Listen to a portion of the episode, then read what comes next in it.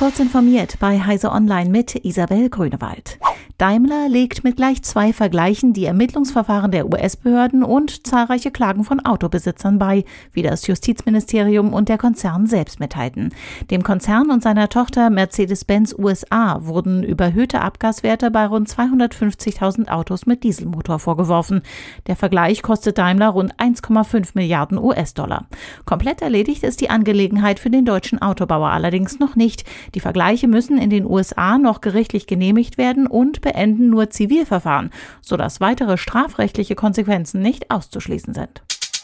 Facebook hat ein Klimainformationszentrum eingerichtet, in dem verlässliche wissenschaftliche Informationen zum Klimawandel zusammengestellt und online abrufbar sind.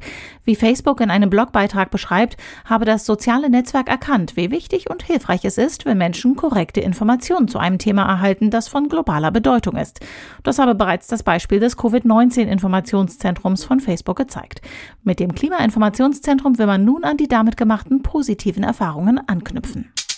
Google will künftig alle seine Rechenzentren und Büros mit CO2-freier Energie versorgen. Das kündigte Konzernchef Sundar Pichai in einer Videobotschaft an. Wir werden dies erreichen, indem wir rund um die Uhr kohlenstofffreie Energie überall dort kaufen, wo wir tätig sind. Google werde Technik fördern, die eine CO2-freie Versorgung ermögliche. Außerdem werde das Unternehmen eine Politik unterstützen, die ein kohlenstofffreies Elektrizitätssystem schaffen werde. Google will dies bis 2030 erreichen.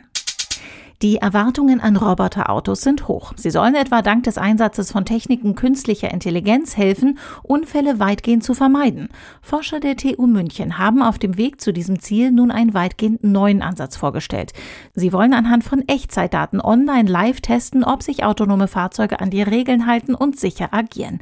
Den Wissenschaftlern zufolge kann ein solches Online-Verifikationssystem auch Situationen bewältigen, die während der Konstruktion nicht bedacht wurden oder im Probebetrieb nicht vorkam. Diese und weitere aktuelle Nachrichten finden Sie ausführlich auf heise.de.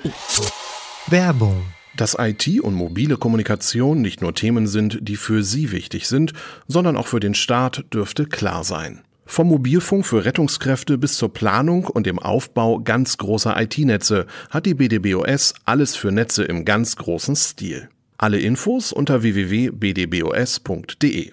Als ITler oder im Bereich Nachrichtentechnik sind Sie bei uns gut aufgehoben, frei von Wirtschaftskrisen und Pandemien. www.bdbos.de